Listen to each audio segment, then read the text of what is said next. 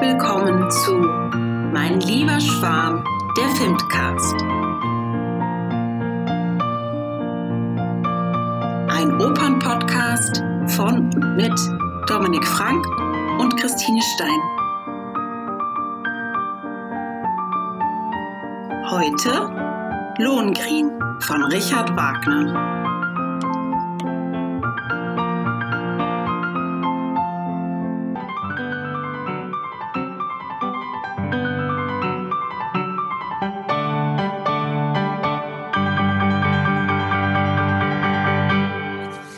Willkommen, liebe Freundinnen des Musiktheaters oder vielleicht kann man mittlerweile auch schon sagen, liebe Freundinnen und Freunde des Filmcastes. Heute haben wir auch eine besondere Folge, zum einen mit einem besonderen Stück, aber ganz besonders ist auch, wir sind heute in ganz, im ganz intimen Rahmen. Wir sind nur zu zweit. Ich begrüße ganz herzlich Dominik Frank. Hallo Tine, guten Morgen. Ich freue mich sehr, dass wir heute quasi in Stammbesetzung über dieses besondere Stück sprechen. Und vielleicht wollte auch einfach niemand aus Bayreuth über Wagner sprechen.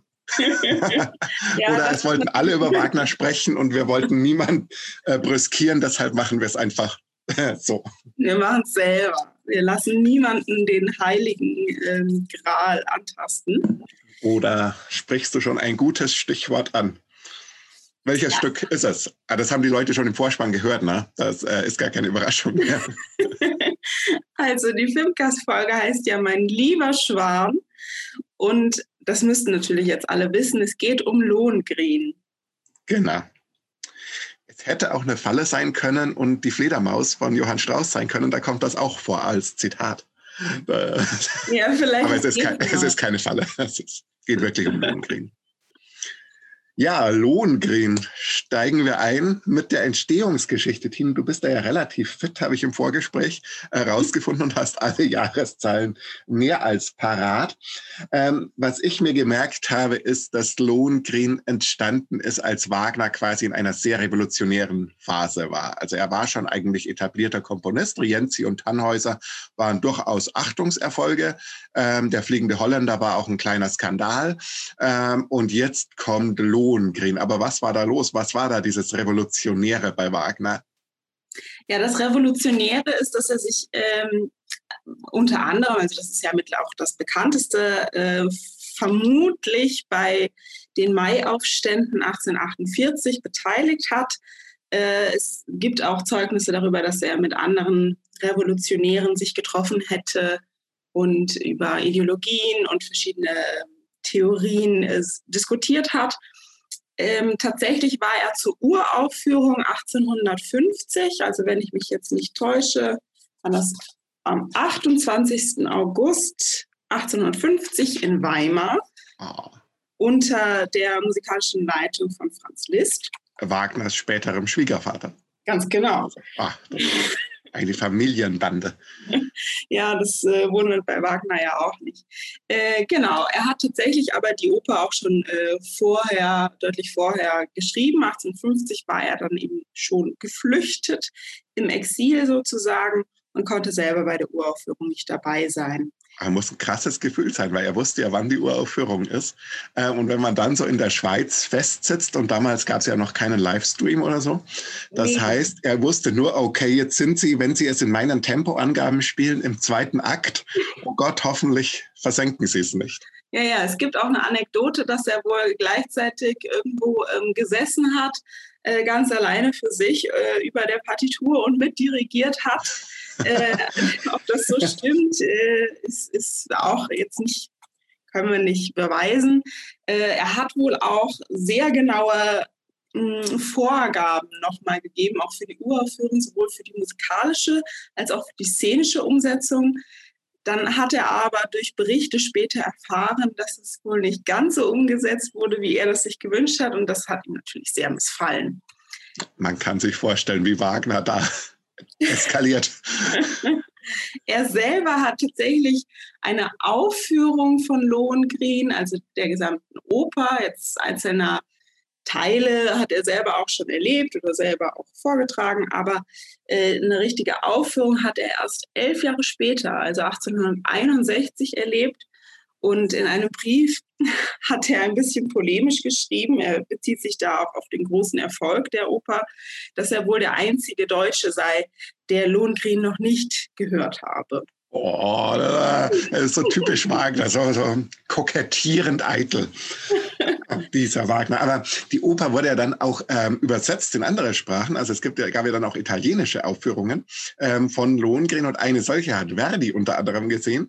Ähm, das wollte ich hier noch kurz einbringen und so den Link schlagen zu unserer ersten Folge zu La Traviata, wo wir ja darüber auch gesprochen haben. Ja. Verdi hat dann zwar immer behauptet, so in Briefen und Gesprächen, dass er sich mit Wagners Musik eigentlich nie auseinandergesetzt hat, aber nach Verdis Tod hat man dann den Klavierauszug äh, von Lohengrin bei ihm gefunden und der war total durchgearbeitet mit ganz vielen Anmerkungen.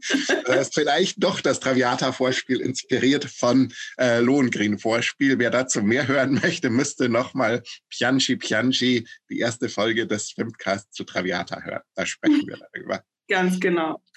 Ähm, was wir auf jeden Fall auch schon hören oder was interessant ist äh, in Bezug auf den Inhalt von Lohengrin, ist, äh, ja, sind die Theorien und Überzeugungen Wagners, die natürlich diesem, seiner Flucht auch zugrunde lagen, nämlich dass er ja, eine Abkehr vom Monarchentum, der Monarchie äh, gewünscht hat. Es ist eine Art Volksmonarchie. Also er ist noch nicht bei der Demokratie äh, in dem Sinne, aber bei einem vom Volk gewählten äh, Oberhaupt, das aber dann wieder äh, einem, einem Monarchen gleicht. Und ähnlich können, oder man könnte eine Parallele zur Titelfigur Lohengrin auch da ziehen. Hm. Das ist hochinteressant. Da werden wir dann auch nachher noch drauf kommen, wie das historisch rezipiert wurde und wer sich das alles so ähm, zu eigen gemacht hat. Spoiler, die Nazis. Aber dazu später mehr, nicht nur die Nazis. Aber was ich ganz spannend finde, ist bei äh, Lohengrin, dass hier eigentlich was fortgeführt wird, was schon beim Fliegenden Holländer und bei Tannhäuser so anklang. Nämlich man nimmt so mythische Geschichten, ähm, bei Tannhäuser ja noch mehr so aus der deutschen äh, Geschichte mit ähm, Heinrich von Ofterdingen und gleichzeitig so Sängerkrieg auf der Wartburg. Ähm, bei Holländer ja auch so Ahaswa, ich hoffe, ich spreche es richtig aus, der ewige Jude auf der Wanderschaft, also so mhm. Mythen und verbindet die, aber mit einer gewissen historischen Konkretheit, also mit historischen ähm, Orten, im Tannhäuser ganz stark natürlich, aber auch mit historischen Figuren, die belegbar sind. Und das führt er jetzt eher in Lohengrin extrem fort. Und dann wird es ja aber immer mythischer. Also er vertieft sich dann ja auch in diese ganzen Mythen. Und wenn wir dann bei Tristan, äh, Parsifal, der jetzt hier ja auch schon genannt wird zumindest, und äh, natürlich Ring des Nibelungen ankommen, und wir werden da ja auch irgendwann mit dem Podcast ankommen, dann werden wir immer mehr von der historischen Realität weg in den Mythos einsteigen können. Also das wird sehr spannend noch. Ja, auf jeden Fall. Aber vielleicht ist das jetzt ein guter Punkt, sich mal die Handlung anzuschauen von Lohengrin. Oh ja. Es geht los. Wir wollen das heute so ein bisschen auch aufziehen mit musikalischen Beispielen. Und es beginnt mit nicht der Ouvertüre, und das ist schon ungewöhnlich, sondern es beginnt mit einem Vorspiel. Und das hören wir mal kurz, zumindest den Anfang.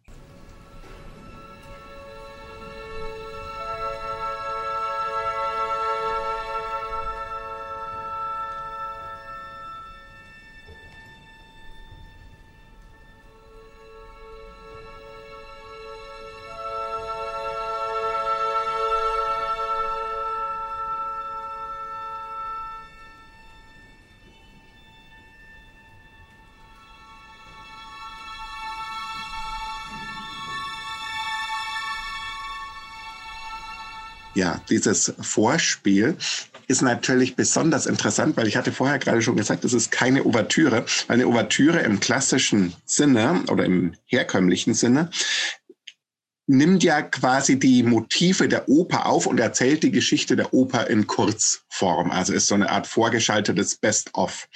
Und Wagner macht nun was ganz anderes. Wie würdest du denn das beschreiben, Tine? Was assoziierst du dazu? Ja, also wir haben eben nicht, wie du gesagt hast, so eine Exposition der musikalischen Motive, sondern ich habe es für mich so ein bisschen als Prolog mm, mhm. definiert. Also es könnte sein, dass da eine Vorgeschichte erzählt wird. Man kann auch sagen, es ist vielleicht schon so eine emotionale Einstimmung ähm, in diese, in das, was folgen wird. Ich habe auch gelesen, dass äh, es so interpretiert wird, dass eben, das würde dementsprechend, was dieses, dieses, die Vorgeschichte erzählt, nämlich dass hier der, der Gral herabfährt vom Himmel oder aus himmlischen Sphären, äh, der heilige Gral, äh, genau, der mhm. später ja in Europa dann auch noch äh, von Bedeutung ist. Alternativ, also ich dachte ja so ganz simpel Sonnenaufgang, äh, also, also eine Naturbeschreibung. Ähm, manche Leute denken auch, oh, Violetta stirbt, aber das sind die, die das wieder verwechselt haben. Genau, und dann geht es aber nach diesem Vorspiel ganz anders weiter, weil wir steigen direkt ein. Also das Ganze spielt in Brabant. Ähm, manche behaupten in Antwerpen, obwohl, ähm, wie du mir im Vorgespräch erklärt hast, ähm, Antwerpen gar nicht vorkommt in der Oper, aber es spielt wohl trotzdem in Antwerpen. Und hier ist Streit, weil die Elsa, das ist die Schwester des äh, nachfolgenden Herzogs äh, Gottfried, die ist angeklagt, ihren Bruder umgebracht zu haben. Und der König hat ein Gottesgericht einberufen. Ähm, und in diesem Gottesgericht soll Friedrich von Telramund gegen einen Verteidiger Elsas streiten. Und das Problem ist, es gibt diesen Verteidiger noch gar nicht, aber Elsa ist sich total sicher, dass der kommen wird, denn sie hat von ihm geträumt. Und dann gibt es so eine dramatische äh, Nummer, dass sie ihn dreimal anrufen. Und äh, natürlich, wie in jedem guten Märchen, erst beim dritten Mal kommt er. Und dieser strahlende Held, dieser Verteidiger, kommt in einem Nachen gezogen von einem Schwan. Dann kommt auch diese berühmte Stelle, nun sei bedankt, mein lieber Schwan, ähm, was sich einen deutschen Sprachschatz eingeschrieben hat, also als mein lieber Schwan. Ähm, und er sagt nicht, wie er heißt. Das ist ganz entscheidend für die Handlung. Deshalb nennen wir ihn mal der Unbekannte. Und dieser Unbekannte und dieser Friedrich von Telramund, der Ankläger, die kämpfen jetzt und der Unbekannte gewinnt. Und daraufhin darf er natürlich und soll auch gleich Elsa heiraten. Aber dieses Heiratsversprechen ist gekoppelt an eine sehr seltsame Bedingung, nämlich an die Bedingung, nie sollst du mich befragen. Und zwar nach seinem Namen und nach seiner Art. Also seine Herkunft und sein Name sollen ein Geheimnis bleiben von diesem Unbekannten. Und Elsa verliebt sagt natürlich, ja, total spannend ist in diesem Akt, dass es hier eigentlich zwei sehr verschiedene musikalische Ausgestaltungen gibt. Es gibt einmal die ich, ich sage erst mal ein bisschen salopp und ich sage gleich, auf wen ich mich berufe, so die etwas simplere Musik von dem König und dem Ausrufer und dem Volk, die ein bisschen sehr Chingdarasabum äh, ist und eher nicht so spannend musikalisch gesehen, sondern eher so ein bisschen schwissig. Ähm, ich berufe mich auf das tolle Buch von Holger Nolze, es heißt Liebestod, Wagner, Verdi, Wir. Ähm, und ich liebe das Buch, muss ich wirklich sagen, ähm, weil das macht Analysen von den ganzen Liebestoden von den Wagner- und Verdi-Opern und liest sich wirklich wie ein Krimi. Ist auch so eine Art Werkbiografie dieser beiden Komponisten, die gegeneinander äh, gestellt werden und kann ich wirklich nur wärmstens empfehlen. Also ein tolles Buch, Herr Nolzer. Ähm, vielen Dank, dass Sie das geschrieben haben. So, ähm, gegen diese Chingdarasabum-Musik wird aber gesetzt so eine ganz stille Innerlichkeit, wenn Lohengrin zum Beispiel seine Liebeserklärung macht. Und das würde ich auch gerne einmal einspielen, bitte.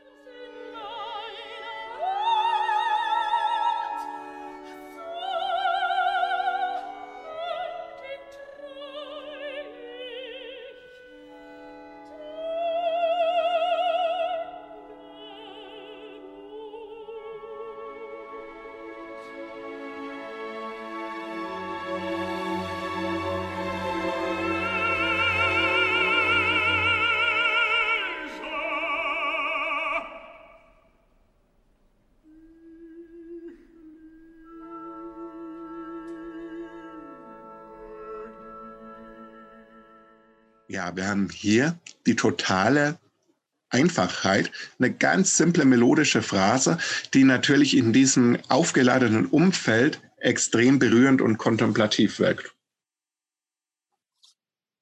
So, und am Ende des ersten Aktes sind alle glücklich. ja, man kann tatsächlich sagen, das ist die, ja, der Höhepunkt, der, der emotionale Höhepunkt. Danach geht es nur noch bergab. Aber nicht musikalisch, weil der zweite Akt beginnt, oh, das darfst du erzählen, Tine, weil ich weiß, dass du die Stelle auch liebst. also der zweite Akt, jetzt muss ich überlegen, ob du auf was Bestimmtes anspielst, spielst, ähm, aber der zweite Akt beginnt natürlich mit äh, den verbannten äh, äh, Graf von Telramund und seiner Gemahlin Ortrud. Ortrud eine sehr, sehr wichtige Figur. Also Ortrud hat äh, wie wir da im zweiten Akt erfahren, wohl auch Telramund dazu angestiftet, Elsa überhaupt erst anzuklagen.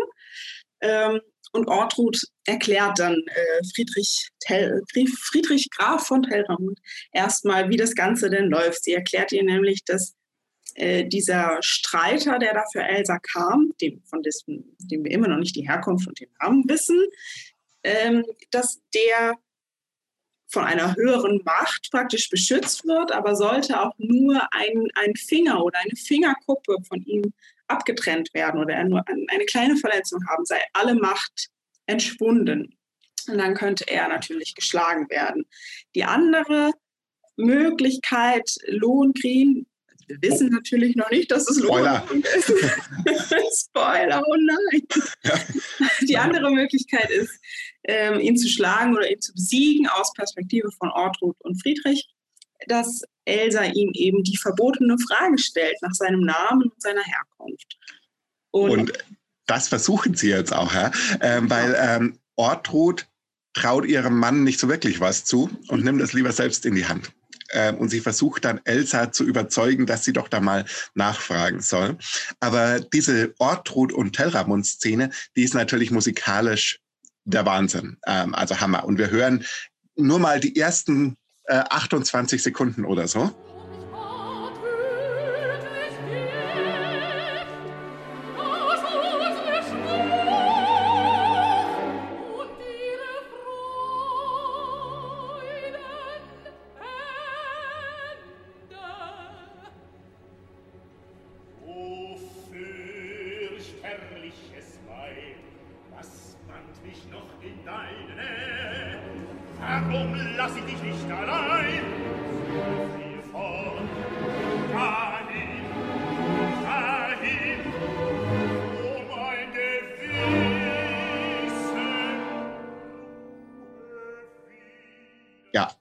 Hier wird wirklich mit dunkelsten Orchesterfarben gemalt. Also Wagner wirklich auf der Höhe schon voll seiner Orchestrierungskunst und seiner Stimmungskunst. Und was natürlich auffällt, ist, ist dass diese Szene ziemlich lang ist. Ähm, und Wagner ist hier schon völlig weg von so einer normalen, in Anführungsstrichen, Dramaturgie oder einer ausgeglichenen Dramaturgie, sondern es ist ihm völlig egal. Wenn er die Zeit braucht, nimmt er sich die Zeit, um 20 Minuten eine Emotion zu beschreiben und dann wird wieder Handlung durchgepeitscht in drei Minuten, ähm, die eigentlich kaum mehr nachvollziehbar ist. Ja. Also wir kommen dann später dazu, wenn Friedrich dann in das Hochzeitsgemach einbricht und dann zack, und tot.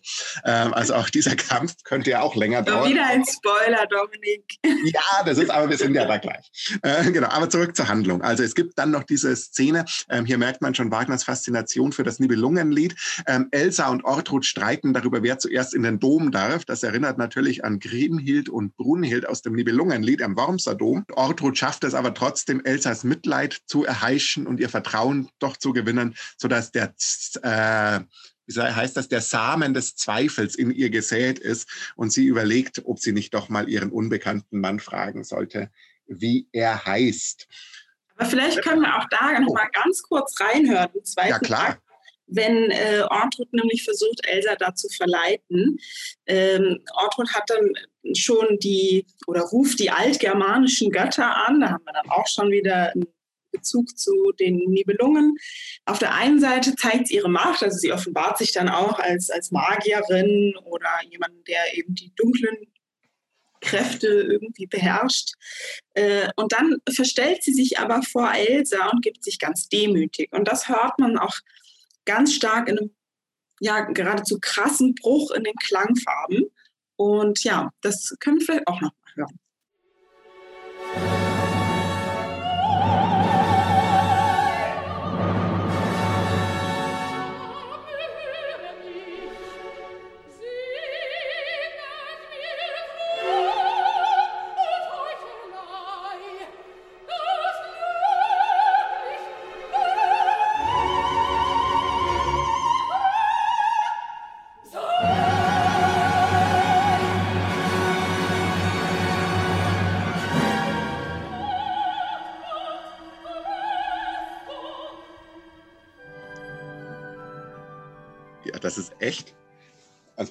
Ich muss sagen, ich mag das. Also, es gibt ja Leute, die mit Wagner gar nichts anfangen können und ich habe auch manchmal Schwierigkeiten mit Wagner, aber das finde ich wirklich ganz, ganz toll. Ja. So. Dritter also, Akt. Wir sind dann ja schon, genau, du hast schon gesagt, äh, sie betreten oder es gibt diesen Streit, äh, wer zuerst äh, die Kirche oder die Kirchenstufen betritt. Äh, warum sind sie in der Kirche? Weil Elsa und Lohengrin natürlich heiraten. Wobei wir immer noch nicht wissen offiziell, dass es Lohengrin ist. Wie, äh, wie spricht der Pfarrer Lohengrin an? Äh, wahrscheinlich Schützer von Brabant, das ist ja sein offizieller Titel. Ne? Ja. Ähm, ja, das geht, äh, kann man sich herleiten. Ja, Hochzeitsnacht, aber vorher Hochzeitsmarsch. Wahrscheinlich Wagners berühmteste Melodie weltweit, äh, wobei nicht alle Leute wissen, dass sie von Wagner ist. Wird auch gerne bei echten Hochzeiten gespielt. Aber wir hören es gleich mal und achten Sie mal drauf beim Hören, liebe Hörerinnen und Hörer, äh, dass hier in den Blechbläsern eigentlich schon das Fragemotiv mitschwingt und wir deshalb eigentlich schon wissen, diese Hochzeit ist nicht so glücklich, wie der treulich geführt Chor eigentlich uns glauben machen möchte. Bitte.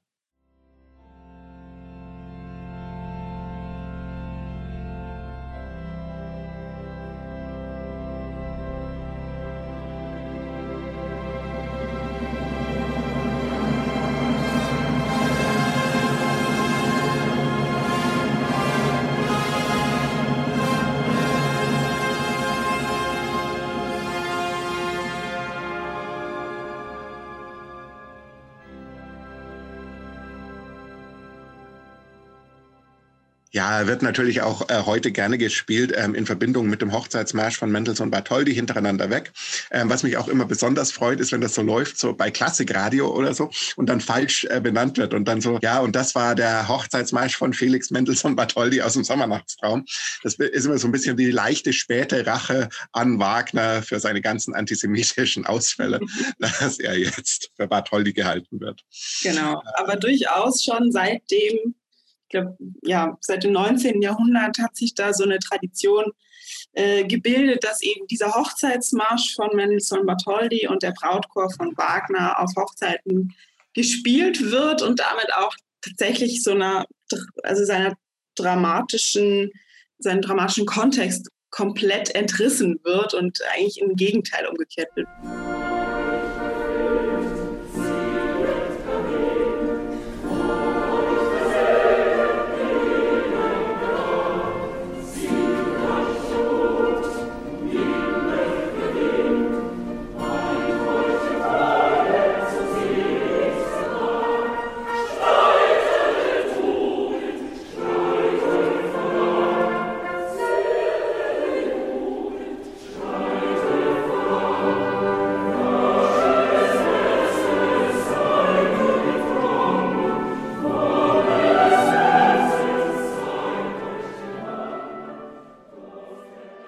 Sinn entleert. Also falls Sie das bei Ihrer Hochzeit gemacht haben, schämen Sie sich. Ich schäme mich auch ein bisschen für den kleinen Scherz vorher, weil eigentlich ist das unangemessen, weil Wagners antisemitische Ausfälle echt schlimm waren und er wirklich da eine unheilvolle Tradition äh, begründet hat.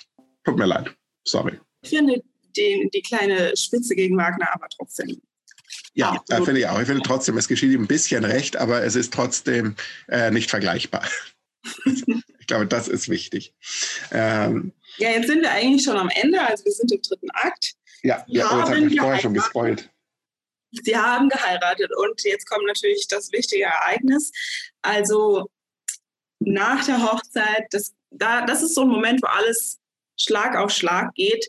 Elsa hat sich verleiten lassen. Elsa fragt Lohengrin nun doch nach seinem Namen und seiner Herkunft. Bevor er antworten kann, stürmt Friedrich Graf von Hellramund hinein und versucht Lohengrin zu töten oder zu erschlagen. Aber natürlich ist Lohengrin viel zu schnell und zu stark und von äh, Gott oder einer höheren Macht beschützt und tötet ähm, in einem Akt der Notwehr tötet er Terramund. Und dann ist natürlich die Bestürzung groß.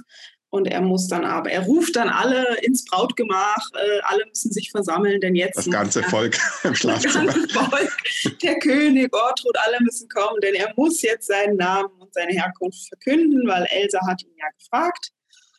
Und äh, sehr ausschweifend erklärt er dann, dass äh, er Lohengrin sei, vielleicht. Eine große Überraschung für alle auf der Bühne, aber nicht fürs Publikum, denn die Oper heißt ja so. ja, das. Äh, also und er ist der Sohn von Parsifal, dem Gralskönig in Montsalvat und muss jetzt da wieder zurück. Ähm, aber bevor er geht, verwandelt er noch den Schwan zurück, denn der Schwan, Surprise, ist der verlorene Bruder von Elsa, wo gedacht wurde, der ist tot. Nein, nein, er ist nur in einen Schwan verwandelt worden von Ortrud. Ähm, dann äh, stellt sich noch die Frage, wie fährt jetzt der Nachen, wenn ihn der Schwan nicht mehr ziehen kann? Aber zum Glück kommt dann eine Friedenstaube ähm, und zieht den Nachen weg. Ortrud sinkt mit einem Schrei zu Boden. Elsa stirbt. Lohengrin ist weg und alle sind erschüttert aus. Und Gottfried ist halt der neue König. Also ah ja, natürlich. König, sondern der Herzog von Brabant oder der Schützer von Brabant. Ähm, somit ist dann auch, also es ist ein bisschen polemisch oder zynisch, aber es ist die alte Ordnung wiederhergestellt. Wir haben auf einer privaten Ebene die größte Tragik und aber auf einer politischen, gesellschaftlichen Ebene haben wir zumindest die alte Ordnung wieder. Oder dazu kommen wir gleich noch zu diesen Ordnungen. Das ist auch sehr spannend. Ja, wir wollten über Themen sprechen, die in diesem Werk ganz zentral sind. Und vielleicht sprechen wir erstmal über diese Figur, die ja besonders spannend ist, nämlich Ortrud, die ja in alten Inszenierungen einfach immer die böse Hexe war, aber inzwischen deutlich komplexer gelesen wird. Ja, also da bin ich natürlich auch sehr froh. Ich äh, finde, Ortrud ist sowieso eigentlich missverstanden oder äh, vom, vom Komponisten äh, schon missverstanden. Also natürlich, sie bekennt sich selber äh, am Ende oder lädt selber Schuld auf sich. Sie erklärt ja, dass sie äh, Gottfried in einen Schwan verwandelt hat und dann diese Intrige gesponnen hat, also so ausführlich wird das nicht erklärt, aber äh, die Intrige gesponnen hat, dann Elsa zu beschuldigen, ihren Bruder umgebracht zu haben. Äh, das ist natürlich nicht positiv. Also insofern ist sie schon schuldig und hat ähm, etwas Böses getan. Aber man muss auch ihr zugute heißen, dass es jetzt nicht so abwegig ist, wenn man es ein bisschen realistischer ist, dass sie Zweifel an diesen fremden Neuankömmling hat, der verbietet, dass man fragt, wer er sei und wo er herkomme, wie er heißt. Also dieser, diese Zweifel von Ortrud könnten ja, könnten auch einfach auf, auf Misstrauen diesem mysteriösen Ritter gegenüber beruhen und gar nicht unbedingt in einer bösen Absicht ihrerseits. Dann zum Zweiten ist Ortrud, das wird äh, auch gesagt, sie ist, Ort, äh, sie ist Nachkomme des ehemaligen Fürsten äh, Radbot, also der ehemaligen Herrscherfamilie des Frieden, Friesenfürsten. Das heißt, da ist vielleicht auch noch mal eine andere politische Geschichte, äh, dass sie nicht mehr dieser Herrscherfamilie angehört, oder sie gehört der Familie noch an, aber sie herrschen eben nicht mehr über Brabant. Da ist vielleicht eine besondere Verbindung zu dem Land, zu dem Ort und auch ein Beschützerinstinkt oder dass sie zumindest sich Gedanken macht, wer kommt denn da jetzt und meint, dass er jetzt hier über das Volk herrschen könne und müsste. Also insofern finde ich auch, ihre Abneigung Lohnkriegen und dieses Misstrauen finde ich schon sehr verständlich. Und was ich auch ganz toll finde, ist eigentlich, dass Wagner hier zum ersten Mal so eine wirklich starke, eigenständige Frauenfigur auf die Bühne bringt, die, ja, okay, nicht zum ersten Mal, äh, Venus. Ähm, äh, gab es schon, ja? weil ich dachte gerade jetzt so Senta und Elisabeth, aber es gab ja auch schon Venus.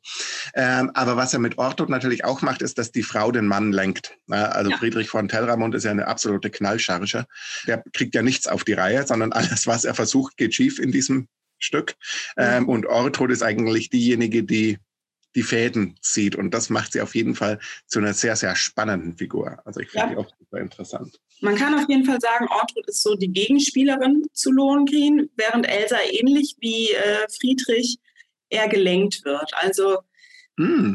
das, das Frageverbot von, von Lohengrin, finde ich, ist ja eigentlich, mh, mm, ja, da wird einfach schon sehr früh ein etwas eingebaut, was automatisch irgendwie dazu führen muss, dass sie ihn dann doch fragt und äh, Lohengrin einen Grund hat äh, zu gehen. Also ähm, das, sie löst damit ja scheinbar das Fortgehen Lohengrins äh, aus.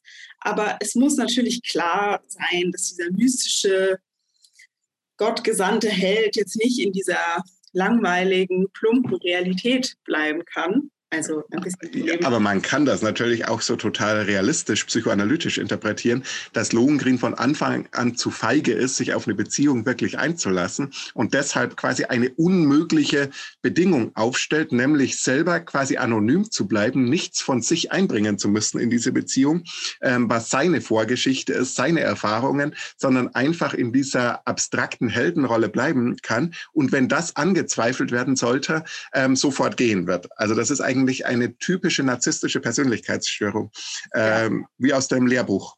Ja, also man sollte vielleicht Wagner öfter mal psychoanalytisch untersuchen. Ja, wurde ja auch gemacht, aber ähm, da muss ich sagen, also es gibt auch schlechte Bücher, ich sage nicht, von wem sie sind, aber wenn man dann so sagt, so okay, ähm, so ähm, Notung ist ein Phallus-Symbol. Ja, okay, klar, äh, ja, mag sein, aber ähm, vielleicht sollte man dann noch so einen Schritt weitergehen, äh, was das denn dann heißt. Also manche ja. psychoanalytischen Deutungen von Wagner sind auch so nicht so besonders interessant. Ja, zur Notung kommen wir dann in einer anderen Folge. Oh ja, da haben wir noch was vor uns. Ich glaube, in vier Folgen kommen wir dazu. Aber man kann schon sagen, von der Figur her ist Ortwood vielleicht interessanter als Elsa. Äh, definitiv. Also das würde ich 100 pro unterschreiben. Zum Frageverbot kommen wir auch gleich nochmal. Ja. Ähm, aber jetzt wollten wir noch sprechen über Fans dieses Stücks. Denn Lohengrin hat eine Rezeptionsgeschichte, die lässt sich sehen. Und wir haben uns mal vier Fans oder fünf, je nachdem, äh, ausgesucht, über die wir kurz sprechen wollen. Und wir steigen ein mit Kaiser Wilhelm. Tina, was hat ja, Kaiser, was fand Kaiser Wilhelm gut? Ja, also ich habe eine schöne Anekdote ausgegraben. Ähm, was er genau gut fand, äh, kann man jetzt daraus vielleicht nur erahnen. Aber es ist überliefert, dass Kaiser Wilhelm sich 1895 bei einer Marinepräsentation im Hamburger Hafen in einem Boot von einem künstlichen Schwan hat vorziehen lassen und sich so als Schwanenritter inszeniert. Also als Heilsbringer von Gott gesandt äh, und somit auch eine, nicht nur äh, sich dieser, man könnte sagen, in dieser Zeit populären Kultur bedient, äh, sondern auch ja, sich legitimiert in seiner also, Position. Kann man sich bei Angela Merkel schwer vorstellen. Bei Söder könnte ich es mir vorstellen. Ja. Das ist das Tragische. naja, wir werden sehen, wir sprechen. Also wir nehmen das, äh, für die, die das in zehn Jahren hören, wenn Söder schon Kanzler auf ewig ist. Ähm, es ist September 2020. Mal schauen, was bis dahin passiert ist. Ja. Genau, wir waren noch ein Fan von Lohengrin. Ähm, Ludwig II. war ein großer Fan ähm, und Ludwig II. hat auch sich von Lohengrin inspirieren lassen zu ausgeschmückten Schlössern in seiner die Lohengrin-Grotte in Schloss der Linderhof, tippe ich jetzt mal, äh, korrigiert mich, wenn ich falsch liege. Ich glaube, es ist nicht in Herrenchiemsee, weil da war ich schon. Vielleicht ist es auch Neuschwanstein, aber Ludwig II. war ja überhaupt ein großer Wagner-Fan und hat da auch gerne mal gemischt es gibt auf jeden Fall diese Lohengrin-Grotte. Also genau, dass äh, Ludwig II. eine enge Verbindung zu Wagner hat, ist ja bekannt. Was vielleicht nicht allen so bekannt ist, ist, dass tatsächlich der 15-jährige Ludwig dann seine erste Oper besuchen durfte. Und welche war es? Es war nämlich Lohengrin. Und er soll, Nein, echt? Zu, ja, er soll zu Tränen gerührt ähm, die Oper verlassen haben, also zu Tränen gerührt natürlich emotional bewegt äh, und das hat dann schon den ersten Stein gesetzt für ja, seine Verbindung zu Wagner. Zu der wir auch noch ausführlich kommen werden in weiteren Folgen. Ja. Ähm, wir kommen zu den nächsten Fans, zwei auf einmal, die Brüder Thomas und Heinrich Mann. Auch sie haben Lohengrin gesehen und ähm, in ihren Werken eine Lohengrin-Denkmäler gesetzt. Also möchtest du mit Heinrich Mann mal loslegen? Ja, also ähm, bei Heinrich Mann kann man wahrscheinlich eher nicht so richtig von einem Fan sprechen, ähm, aber es ist vielleicht hier eine kleine Empfehlung. er hat in, im Untertan, also der Untertan von Heinrich Mann, da geht es um einen, also der Protagonist ist ein, ja, ein spießbürgerlicher, äh, konservativer Mensch in einer Gesellschaft, äh, ja, ich glaube, spielt auch in den 30er Jahren. Äh, auf jeden Fall, der Protagonist Diederich besucht mit seiner Verlobten Guste eine Aufführung von Lohengrin und das wird ähm, das ist eine wunderbare Persiflage äh, des äh, laienhaften äh, Stadttheaters äh, wie auch der Oper und ja, es ist wunderbar. Also da eine herzliche Empfehlung, das mal zu lesen. Sind äh, diese Beschreibungen der Aufführung sind ein paar Seiten, aber man kann sich natürlich auch gleich das ganze Buch zu Genüge tun. Ja, es ist ein super Buch. Äh, auch ein super Buch äh, sind die Buddenbrooks von Thomas Mann. Ähm, und da kommt auch Lohengrin vor, weil da ist Lohengrin auch das äh, Opernerweckungserlebnis für äh, Christian Buddenbrook, den missratenen Bruder, ähm, der dann äh, irgendwann im Irrenhaus endet. Ähm, das heißt, auch hier wird so eine Wahnsinnsmetapher durchaus mit Wagner und Lohengrin und dieser Wagnerschen Musik äh, quergeschaltet. Aber Thomas Mann, da kann man sagen, der mochte Lohengrin wirklich, weil er hat das dann sogar noch im Exil gehört äh, von den Bayreuther Festspielen, dann schon unter Nazi-Kontrolle. Und Hast du das Zitat da, was er gesagt hat? Ja, ich habe es parat. Also diese Aufführung 1936 in Bayreuth äh, war eben auf ja, Wunsch von Adolf Hitler persönlich äh, umgesetzt worden und dann weltweit im Radio übertragen worden. Und von Thomas Mann ist folgendes Zitat überliefert. Man hätte nicht zuhören sollen, dem Schwindel nicht sein Ohr leihen, da man im Grunde doch alle, die dabei mittun, verachtet. Also eine, ja. Aber er konnte trotzdem nicht ausschalten. Ja. War zu schön. Ja, genau. Also Fan von Lohengrin, aber da ist natürlich schon eine wunderbare Überleitung oder zumindest schon ein Hinweis Oh ja. Auf die politische Dimension Lohnkriegs. Oh ja, die Nazis, ähm, Hitler voran, ähm, aber auch mit Kollegen, haben äh, Lohengrin auch äh, gefeiert und das auch immer zum Tag der deutschen Kunst oder zu Hitlers Geburtstag wurde das sehr gerne gespielt.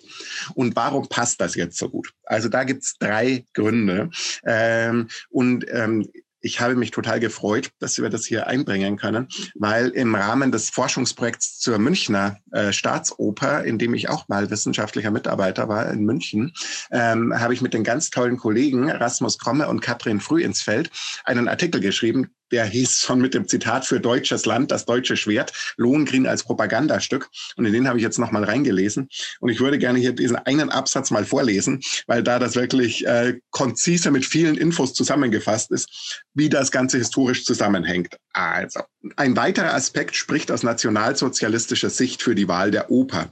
Quasi als Zugabe tritt die Figur des historischen Königs Heinrich I. auf, der im Kult der Nazis benutzt wurde, das Dritte Reich in Bezug auf das Erste Reich, das Heilige Römische Reich deutscher Nation, als dessen Nachfahren sich die Nationalsozialisten stilisierten, pseudohistorisch abzuleiten. Die nationale Erlösergestalt von Heinrich dem Vogler, wie die Figur im Werk heißt, wurde als Staatsretter und früher Vertreter der Einheit des Deutschen Reiches gedeutet. Der um König Heinrich I. betriebene Kult ging so weit, dass Heinrich Himmler die Gebeine des Königs ausgraben ließ, um sie 1936 in Quedlinburg in einer pompösen Zeremonie neuerlich und öffentlichkeitswirksam zu bestatten. In Wagners Oper treten nun das historische Reich, personalisiert durch König Heinrich und von ihm direkt legitimiert, der zukünftige Führer des Volkes gemeinsam auf, was es recht einfach macht, Wagners Werk im nationalsozialistischen Sinn zu begreifen. Und ich finde, ähm, also diesen Gebeinekult, das ist schon krass, also was hier gemacht wurde. Und die zwei weiteren Aspekte, äh, die natürlich extrem nationalsozialistisch anschlussfähig sind, sind einmal dieser Waffenkult, also für deutsches Land das deutsche Schwert, ähm, was hier propagiert wird und natürlich auch dieses unbedingte Vertrauen, dass man in den Führer äh, Lohengrin haben sollte und man darf auf gar keinen Fall fragen und auf gar keinen Fall kritisieren oder irgendetwas tun. Und was das mit der Nazi-Ideologie zu tun hat, das liegt natürlich auf der Hand mit dem unbedingten Glauben an den Führer Adolf Hitler. Ja, schwierige Geschichte mit Lohengrin. Ist ein bisschen verbrannt, das Stück deshalb auch. Ja, also es, es ist, glaube ich, wenn man heute mit einer Lohengrin Inszenierung bestehen möchte, darf man oder ist es schwierig, diese Rezeptionsgeschichte außer Acht zu lassen. Also das sollte schon irgendwie reflektiert werden. Ähm, gerade diese Inszenierung 36, 1936 in Bayreuth ähm, hat da natürlich äh, seinen Beitrag geleistet äh, in der politischen Aufladung des Stückes wir haben auch im Vorgespräch ja gesprochen über moderne Inszenierungen, die wirklich beeindruckend sind. Und interessanterweise kamen wir auf nicht so viele wie bei den anderen Opern, über die wir gesprochen haben, sondern was uns sofort einfiel, äh, war die Inszenierung von Hans Neuenfels in Bayreuth äh, mit den Ratten. Äh, also die ist ja wirklich aus meiner Sicht extrem gelungen. Also was macht Neuenfels? Er lässt das Ganze in einem Versuchslabor spielen. Der Chor sind Ratten, ähm, also als riesige Ratten in Weiß, Grau und Rosa äh, verkleidet. Und diese Ratten stellen quasi das Umfeld auch für die menschlichen Protagonisten, die aber trotzdem in so einer Art Liebesexperiment gefangen sind. Also die Experimentierfrage ist quasi, was passiert, wenn man eine Beziehung unter solchen Vorzeichen startet? Also auch das ist ja eine psychoanalytische Lesart, die allerdings durch diese Rattenmetapher eine sehr, sehr zynische Komponente äh, kriegt. Absolut. Also man muss sagen, ich, diese Ratten, die haben, machen tolle Bedeutungsmöglichkeiten oder Interpretationsmöglichkeiten auf.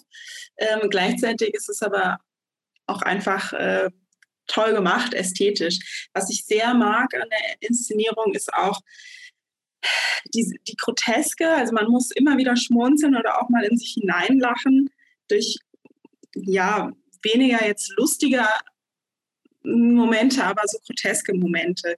Äh, also wir haben den wunderbaren Georg Zeppenfeld mal wieder als äh, König Heinrich.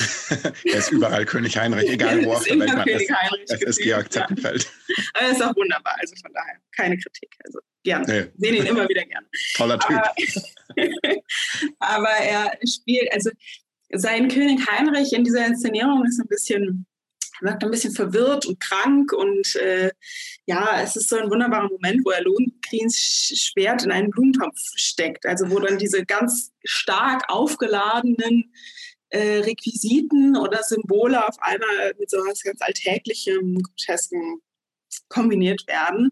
Und was ich auch toll finde, also da wirklich gelungen, die äh, im Beginn, also sowohl zu Beginn des Vorspiels, aber auch immer am Beginn jeden Aktes haben wir eine Videoinstallation. Ähm, da oder ja, so animierte Videos, wo wir auch diese Ratten wiedersehen. Also äh, wir haben einen Schädel, der so seziert wird, in der Mitte gespalten. Da drin sehen wir dann eine Ratte oder zwei Ratten, die um eine Krone kämpfen.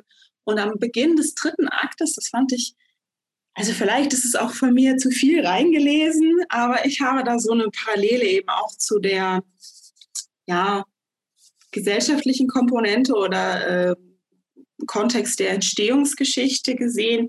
Wir haben nämlich aus der Ferne sieht es aus wie ein rennender Hund. Ähm, dann sehen wir aber, dass es eigentlich ganz viele Ratten sind, die auf einem Skelett sitzen. Äh, und dann fallen nach und nach eben diese Ratten ab und äh, es entblößt sich halt nur noch das Skelett, was erstmal weiterläuft äh, und dann in sich zusammenfällt. Und für mich war dieses Skelett wie ein ja, gesellschaftliches System, eine gesellschaftliche Ordnung, die Ratten, die Bevölkerung, die Menschen, die Gesellschaft selber, die Stück für Stück eben davon abfallen, sich abkehren und dann das ganze System in sich zusammenbricht, äh, wo ich eine Parallele auch zu ja, Wagners Beteiligung bei diesen Aufständen 1848 gesehen habe. Ähm, und ja, ist die Frage, ob dann zum Beispiel mit Gottfried als neuem Herrscher von Brabant ein vielleicht schon totes Gesellschaftssystem ähm, versucht wird am Leben zu halten. Uh so meine Interpretation von Hans Neuenfels. Ja, aber das ist, ähm, also Hans Neuenfels ist ja ein sehr kritischer Regisseur, insofern glaube ich. Müssen wir mal fragen. Also Herr Neuenfels, wenn Sie zuhören, ja, können wir da gerne ins Gespräch kommen. ähm, Sie sind auch herzlich eingeladen, hier mal eine Folge ja, mit uns genau zu machen. Genau zu kommen, mit uns. Ja, klar. Ähm, wir haben auch Kaffee Ähm, das ist alles gut. Äh, ja, äh, Lohengrin, Hörerinnen und Hörer, äh, wenn Sie, wenn ihr äh, andere tolle Inszenierungen von Lohengrin gesehen habt, die ihr empfehlen wollt, dann schreibt uns das bitte. Also wir sind da immer auf der Suche auch nach neuen äh, Ansätzen. Kann ja nicht sein, dass das quasi mit den Ratten ein für alle Mal auserzählt ist. Also Ratten oder Nazis, das kann ja nicht die einzige Dualität sein. ähm, deshalb äh, ja, jetzt hätte ich weiter was gesagt, aber das sage ich mal nicht, sondern ich sage, Tine, vielen Dank für das spannende Gespräch über Lohengrin von der Revolution wieder den Bogen zurückgekriegt. Ähm, ich freue mich sehr auf unsere nächste Folge, in der es wieder um ein wirklich hochspannendes Werk geht. Dann auch wieder mit einem hochspannenden Gast oder ich glaube einer Gästin. Ähm, und wenn das alles so klappt, wie wir uns das vorstellen, kann ich schon mal sagen, es geht vielleicht auch um kleine Gärten, so als kleiner Teaser mhm. ähm, vorneweg. Aber mal schauen. Und es ist ein Komponist, über den wir noch nicht gesprochen haben. Und bald kommt dann auch die erste Komponistin, endlich. Endlich, endlich. Ja, das, aber in der äh, Operngeschichte sind Frauen leider erst spät wirklich eingestiegen ähm, aufgrund der gesellschaftlichen Umstände. Aber das werden wir nochmal extra thematisieren. Absolut. Ich danke dir, Dominik. Es war wie immer eine Freude. Und bis bald. Tschüss. Eine FIMT 2020 Produktion.